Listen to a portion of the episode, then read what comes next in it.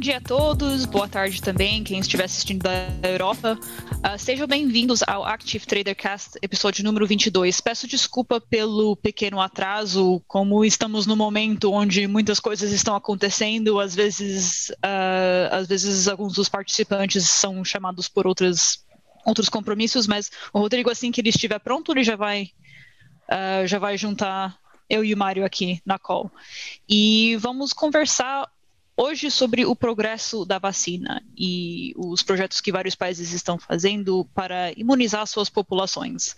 Quais países estão avançando mais, quais estão enfrentando mais desafios e quais desafios seriam esses?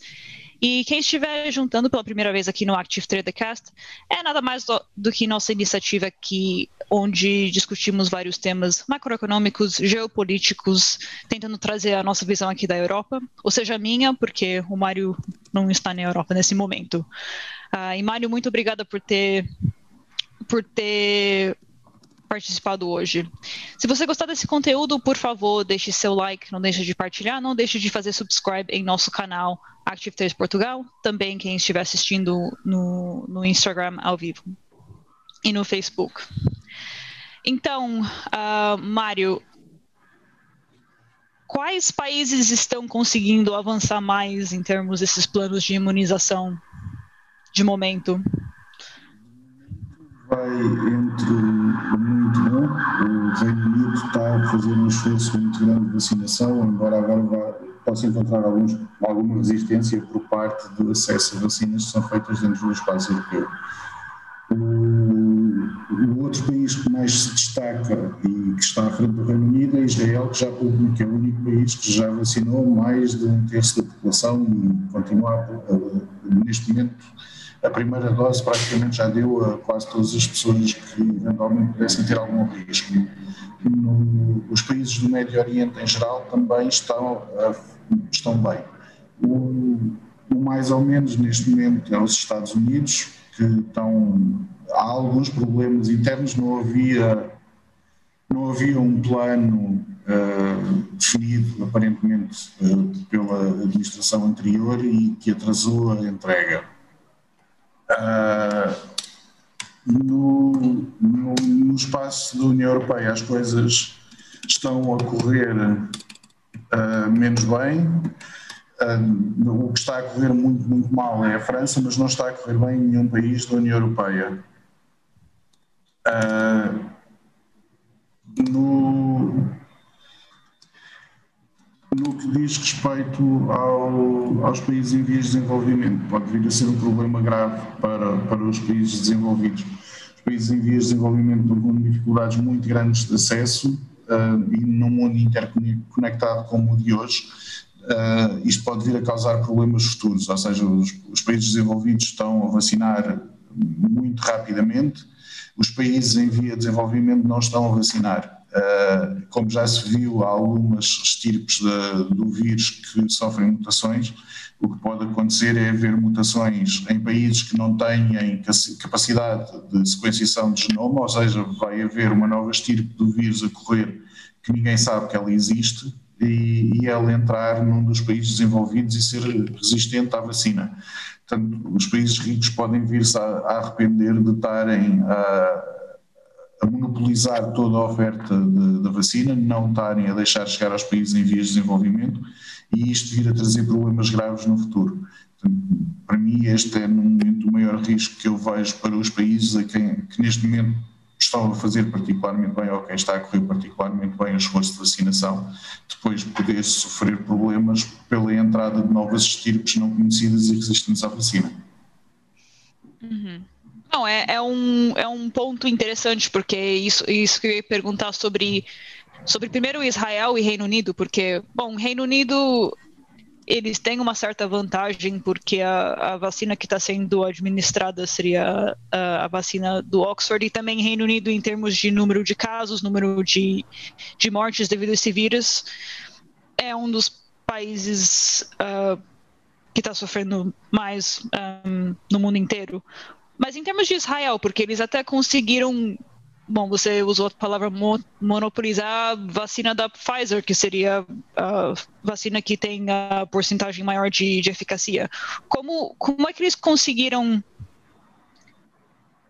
convencer a Pfizer para administrar tantas vacinas, por Israel ser um país pequeno comparativamente a outros que, que, estão, com, que estão sofrendo essa pandemia?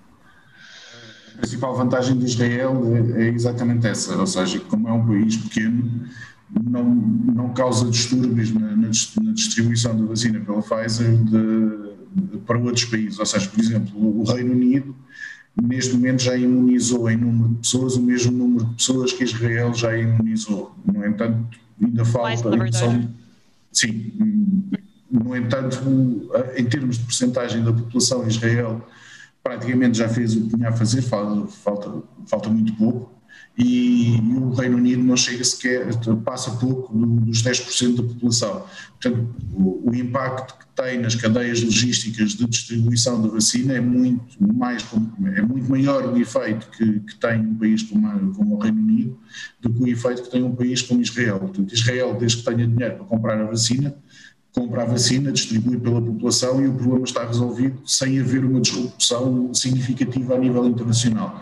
Já o Reino Unido ao fazer um, plano massivo de vacinação, o objetivo atual é chegar a mais de 20 milhões, de, não, cerca de 30 milhões de pessoas até abril, provoca problemas graves em termos de logística, de produção da vacina, entrega, distribuição, é uma escala muito maior e muito mais complexa e que tem efeitos secundários muito maiores do que propriamente a vacinação de, de Israel ou de Qatar ou de, ou de, outros países que também estão com percentagens significativas da população vacinada, mas que não, não causam grande diferença em termos das linhas logísticas internacionais de distribuição da vacina. Uhum.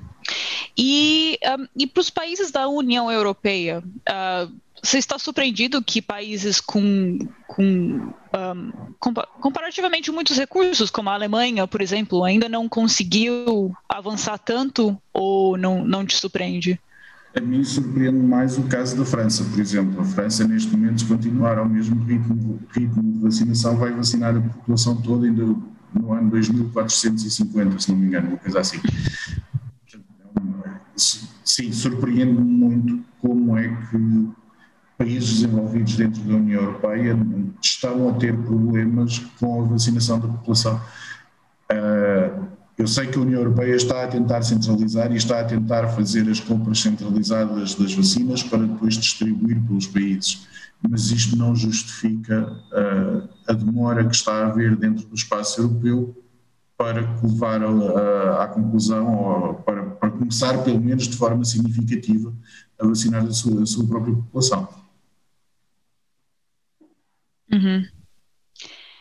Uh, e você acha que isso seria uma questão que, que fala mais alto sobre, por exemplo, a organização dentro da União Europeia? Você acha que um, um país individual teria mais vantagem? Ou você acha que nesse caso, uh, sendo tipo um, um, conjunto de países, deveria, deveria auxiliar mais a distribuição da vacina de forma justa? Não, eu acho que aqui deveria ser o mais pequeno possível, ou seja, por exemplo, o exemplo de comparação de, de Israel com, com, o Reino Unido, em que a população de Israel não afeta as cadeias, as cadeias logísticas porque são, uh, são, são uma população, tem uma população muito pequena. O Reino Unido começa a afetar porque tem uma população maior.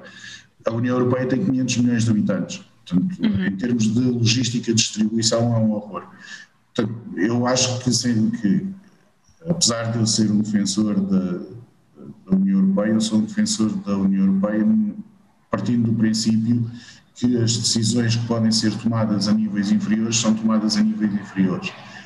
Neste caso, eu acho que deveria haver um orçamento comum para a aquisição da vacina, mas a aquisição efetiva da vacina deveria estar a cargo de cada um dos Estados. Haveria implicações muito menores na distribuição da vacina, porque cada Estado por si só iria ter uma influência menor na cadeia logística de distribuição. Uhum. E o que, que, de momento, os países europeus, a União Europeia, está tentando fazer para, para melhorar essa questão, particularmente em relação ao, ao Reino Unido? Uh, relação ao Reino Unido, não é só em relação, não, uhum. aqui não é não é bem uma, medida retaliatória por ser o Reino Unido. Não é só o Reino Unido. Há, há uma panóplia de países que estão a, a, tentar adquirir as vacinas. No caso específico do Reino Unido, é porque está aqui mesmo ao lado e, e acaba por ter um efeito mais pesado. O, o que a União Europeia está a considerar é pôr barreiras à exportação da vacina. Tanto a vacina da, da Pfizer como da AstraZeneca são produzidas em Bruxelas é, em Bruxelas, não na Bélgica, é uma, é, é uma coincidência, não é por causa da, da, União, da sede da União Europeia estar na Bélgica, não, não é por causa disso que as vacinas das duas são produzidas na Bélgica. A capacidade de produção dela, das duas está na Bélgica, já estava sempre estive. No, no, contexto em que elas são produzidas dentro do espaço europeu, o que a União Europeia está a dizer é que vai colocar barreiras à, à exportação uhum. delas Portanto, isto vai ter um efeito massivo para quem está fora das, das três vacinas, só a da Moderna é que é feita fora do espaço da União Europeia. Uhum. Ah, então, vamos falar um pouquinho mais sobre países fora da, da Europa. Ah, Brasil, por exemplo, eu acho que tem, vale a pena mencionar, porque uma das vacinas foi, foi desenvolvida pelo. A, a vacina Sinovac foi desenvolvida usando a tecnologia da China e também pelo, pelo Instituto do Butantan, lá em São Paulo. Um, ah, em que passo o Brasil está para poder administrar a vacina? Uh, está num passo complicado. Uh, os insumos para a vacina vêm da China a relação do Bolsonaro com a China tem sido tudo menos simples. Portanto, neste momento a China disse sim, que ia fazer aquilo, que ia liberar a entrega de insumos para o Brasil, mas se não me engano já é a segunda ou terceira vez que a China está a dizer isto. Portanto, não, não, Neste momento é positivo, uh, ainda é muito cedo para dizer se desta vez eles, eles, finalmente vão liberar os insumos para se poder começar a produzir a vacina em larga escala no Brasil, mas não há garantia nenhuma do que vão fazer. E, e a atitude agressiva que o Bolsonaro teve ao longo deste do desencadear da pandemia para com a China é capaz de vir a ter consequências menos boas na velocidade ou na, na predisposição que a China terá para fazer chegar esses insumos rapidamente ao Brasil. Uhum. Mas um, Brasil pode, no, no, caso do Brasil, os estados em si eles podem administrar vacina sem, sem ter uma aprovação geral? Ou precisa ser, precisa ser um, um programa que é aplicado em escala nacional? Não, cada Estado pode, pode aplicar a vacina uh, por si mesmo, ou seja, mas tem que pedir as vacinas ao, ao Governo Federal. No, no, no, caso de São Paulo, foi feito um pedido recente de 4 milhões de doses ao Governo Central. Mas é um pouco indiferente se, uh, se a decisão é estadual ou, ou, ou federal porque o problema é não haver capacidade de produção. Portanto, primeiro tem que haver capacidade de produção antes de haver uma preocupação com, com, uma, com, com qual é que é a área legislativa responsável pela distribuição. Portanto, neste momento o Brasil, o, principal problema que tem não é um problema decisório, de saber se, se a decisão deve ser tomada a nível federal ou a nível estadual ou qualquer outro nível, mas sim haver uh, a capacidade de produção suficiente para isso passar a ser um problema. Uhum.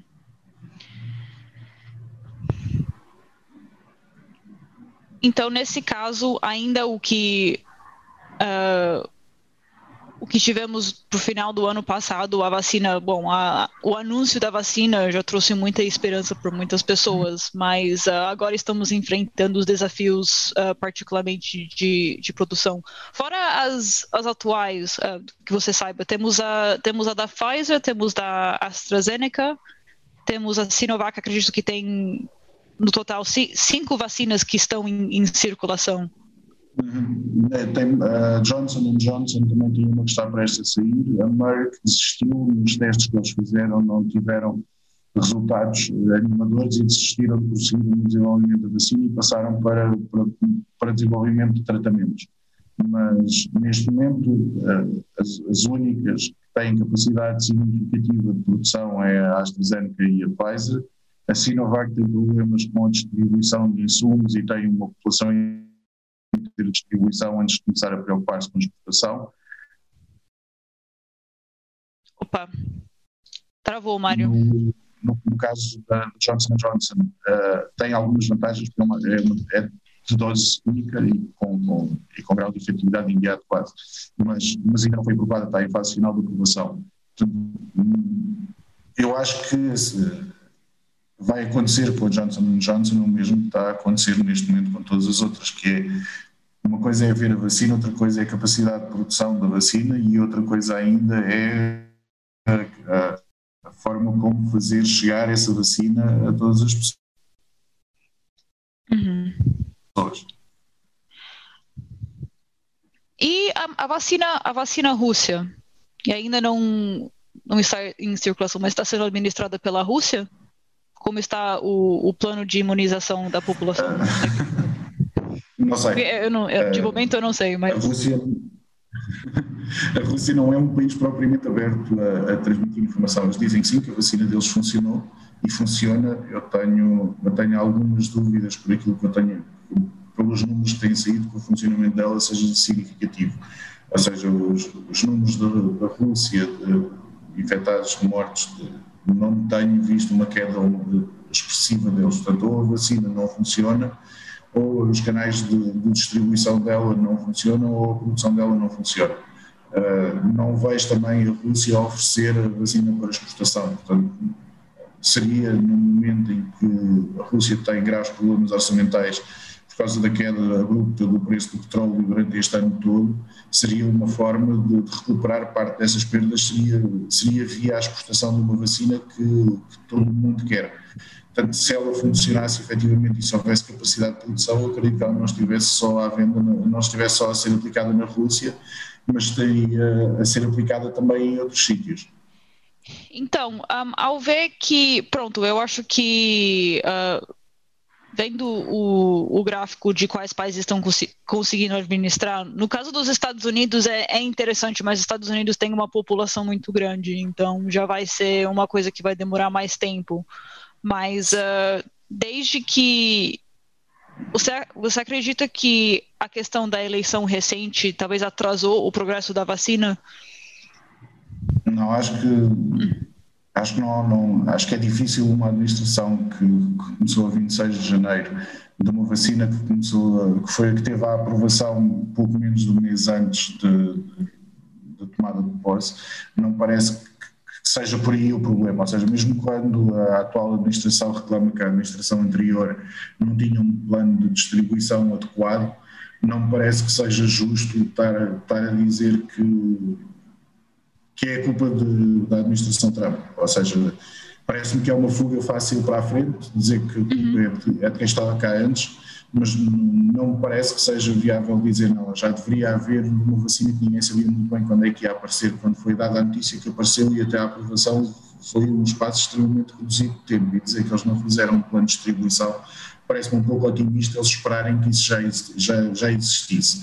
No, no, no, que diz respeito ao tamanho da população e à, à capacidade de vacinação. É verdade que, o início e a possibilidade de se poder começar a contar com uma vacina no final do ano passado trouxe esperança a muita gente, mas matematicamente isto é uma operação que vai levar tempo. Uhum. Ou seja, eh, por exemplo, no caso, no caso do Reino Unido, tem uma população de 70 milhões de pessoas. Para atingir uma imunidade de grupo, são precisos que pelo menos 52 milhões de pessoas estejam vacinadas. Se considerarmos que um milhão de pessoas a serem vacinadas todas as semanas, portanto é um número expressivo semanal de pessoas a serem vacinadas, a imunidade de grupo só será atingida no final do ano, 52 semanas depois.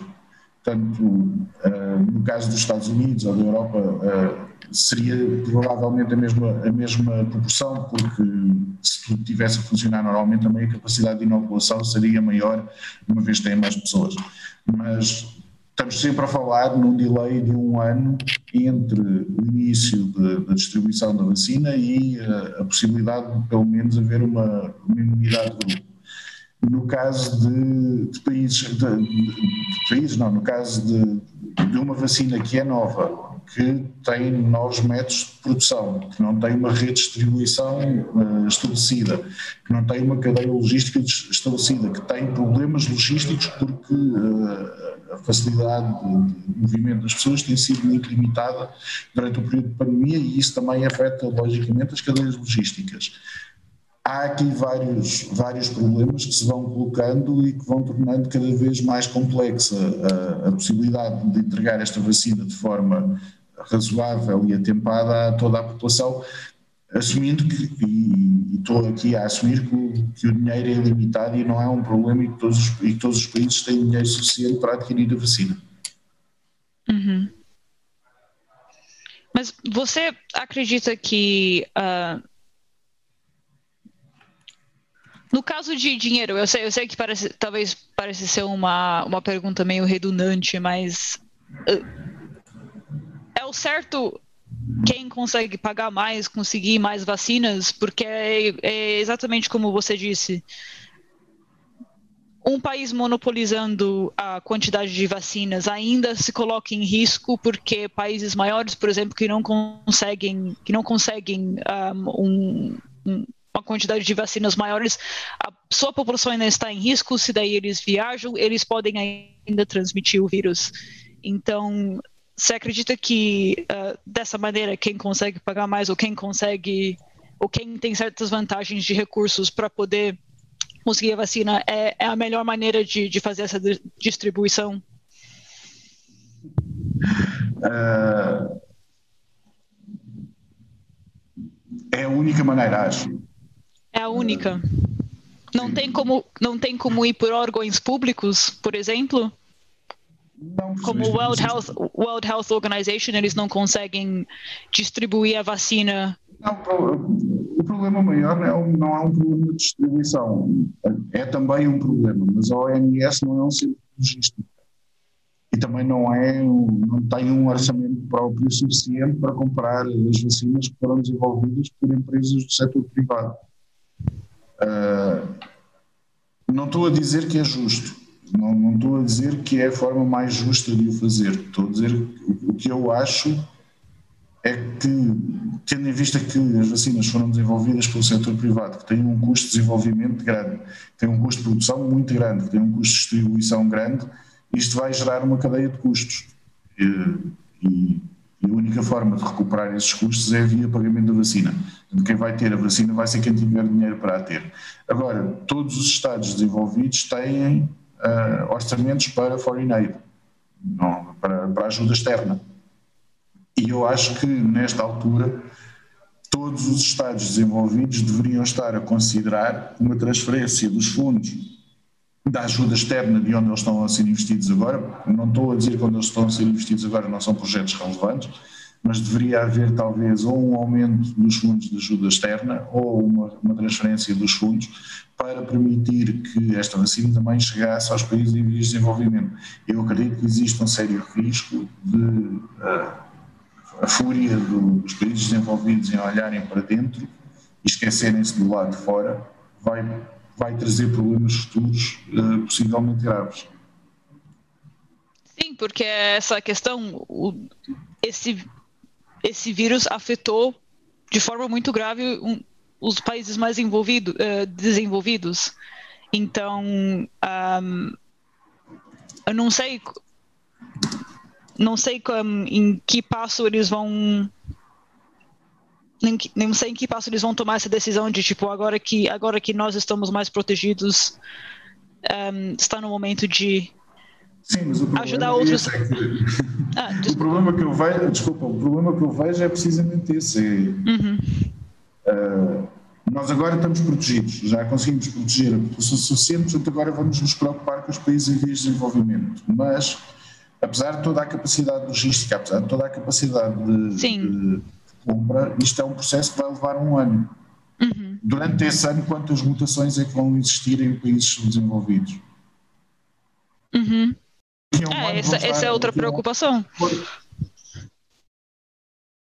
Opa, travou. De novo, Mário. Com a aquisição da vacina pelos países em vias de desenvolvimento, agora, neste momento, não quando a sua população estiver inoculada quando isso acontecer, vai possivelmente ser tarde demais.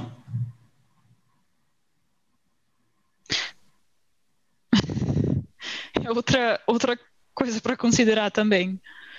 Um, então, eu acho que por enquanto uh, são todas as minhas perguntas. Infelizmente o Rodrigo não apareceu ainda, mas você. Não, você... O, Rodrigo, o Rodrigo infelizmente não, não vai Sim. poder participar. Ele tem uma, um board meeting da, da Active Trade Score em que ele vai ter que participar e hoje infelizmente ele não vai poder fazer-nos companhia, o que nos deixa numa situação complicada. Mas você, você aguentou bem todas as minhas perguntas, Mário, todo so, sozinho, então parabéns. Não, é que, não é que eu estava preocupado que você não ia poder responder, né? Ah, não vamos... ah, então vamos Vamos para a sessão de análise, então. Acho que quando tem menos pessoas, aí chega a ser uma conversa mais rápida, mas vamos para a sessão de análise para dar uma olhada e até uh, para quem estiver quem estiver interessado, disponibilizamos muitos, muitos CFDs de ações de empresas, inclusive as, as empresas que, uh, que estão cotadas nas bolsas americanas que produzirem uma vacina. Então, vamos dar uma.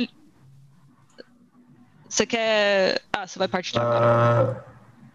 Uh, já estou. Uhum. Deixa-me só tentar organizar aqui. Uhum. Já está mais ou menos organizado. Então, quais é são os vencedores uh, desta semana? os vencedores, só um momento. Só para avisar, não, não temos GameStop. Não, é, não temos GameStop, então pensei em nem mencionar. Sim, tá. Você vai ver o episódio, Mas... o episódio do cast com o GameStop é quando a gente tiver o, o ativo. não me parece que vai acontecer, tendo em vista constantemente está a quebrar os níveis de negociação, não parece que seja um ativo possível para transacionar em, em CFD. Sim. Ah, a gente Sim. pode. Vamos dar uma olhada em outro então, se essa não está. É, não, é que a Ampar não me parece ter liquidez suficiente, não provas suficientes para fazer um gráfico com leitura. No, podemos começar pelo, pelo S&P500, uh, que está neste momento numa zona neutra, uh, teve, teve aqui um período muito grande de subida e continua, teve, teve aqui no, no, dia de ontem uma perda acentuada do valor, também devido ao excesso de liquidez que tem, que tem existido no mercado, que provoca algumas oscilações mais fortes.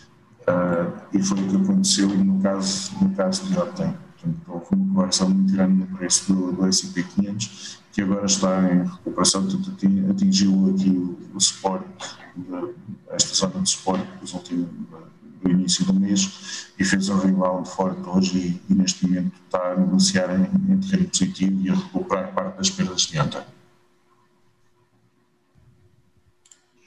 Uhum. O, o euro-dólar continua uh, estável uh, no início da, da faixa de 1,20, que é onde tem estado já há algum tempo não tem tido algumas, algumas, algumas tentativas de, de romper eh, e de tentar chegar ao, ao, à faixa de 1,25, mas tem falhado.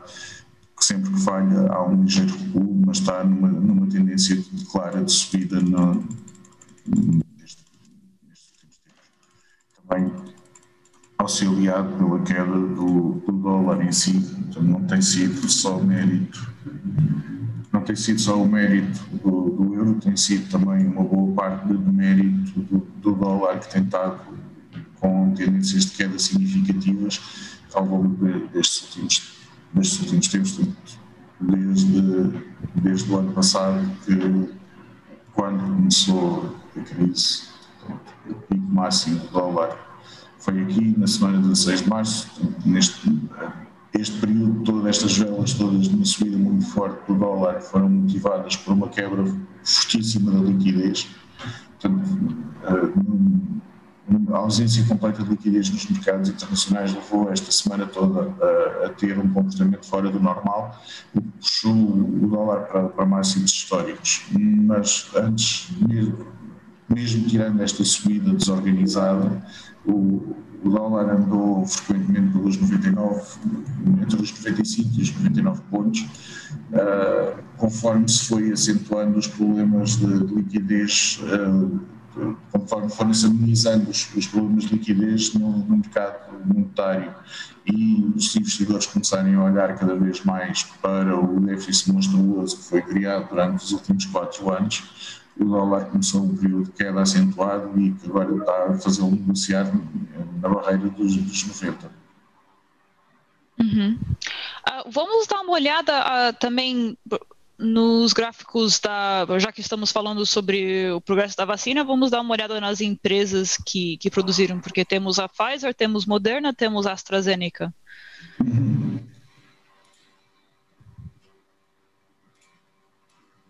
Isto é Pfizer.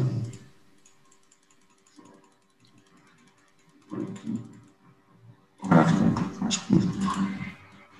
Portanto, isto é o gráfico diário da Pfizer isto. Deixa-me só por aqui, que fica mais fácil para ver.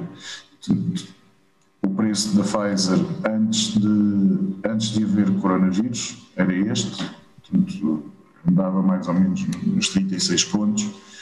No, no, momento em que apareceu o coronavírus, depois houve uma queda feroz de todas as ações. A Pfizer acompanhou, porque nesta altura não se sabia qual das farmacêuticas iria conseguir chegar a um resultado positivo quando, quando, começou a ficar claro que a Pfizer iria ser uma das mais beneficiadas, houve uma subida relativamente forte do preço da ação, seguida também para algumas desvalorizações. Portanto, no cômputo geral, ao longo deste período, houve uma variação muito pequena, houve variação eh, durante este período, mas no, no cômputo geral houve uma variação muito pequena do valor da ação. Uhum.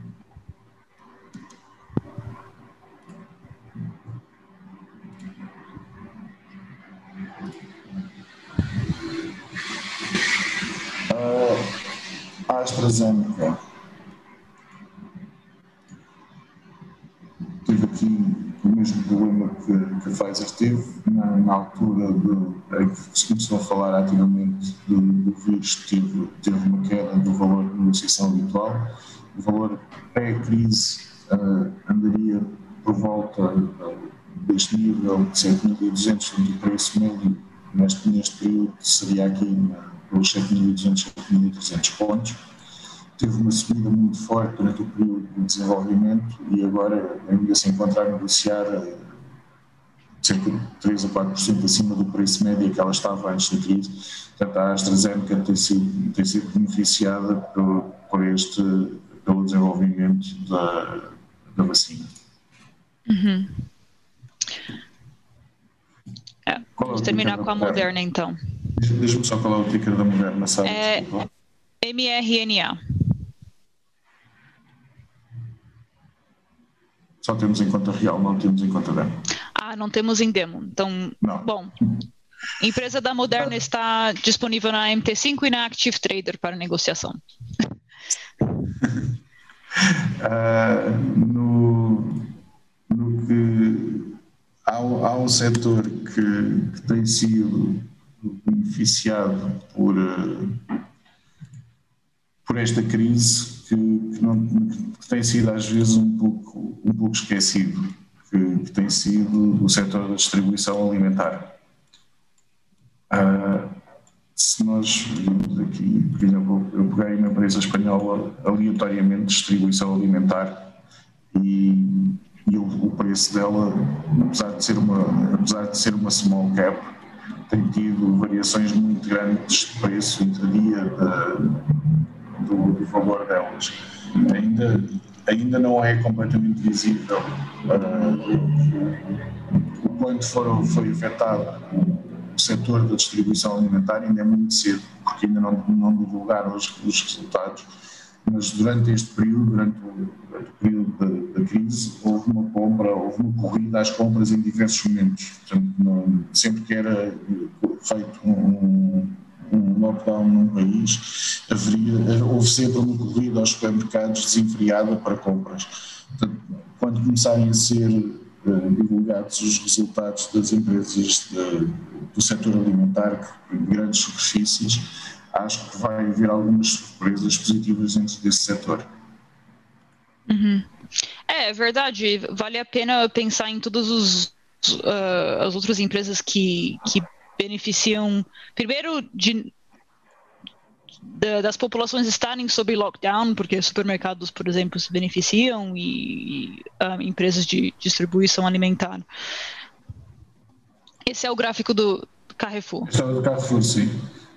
Ainda não é visível porque eles ainda não declararam os resultados, mas, mas eu acredito que aqui houve uma, uma forte onda especulativa no preço do Carrefour, mas eu acredito que sim, eu acredito que, que as cadeias de, de distribuição alimentar foram fortemente beneficiadas por esta crise, as pessoas não podem sair por fora, portanto acabam por comprar muito mais nos supermercados, as pessoas compraram muito mais do que aquilo que era preciso para fazer estoque de produtos e depois acabaram por descobrir que não era preciso fazer estoque, mas as coisas que são feitas de estoque não, não, são normalmente coisas que vão ser consumidas no dia a dia, portanto foram vendas excessivas que não seriam feitas de forma normal. Uhum.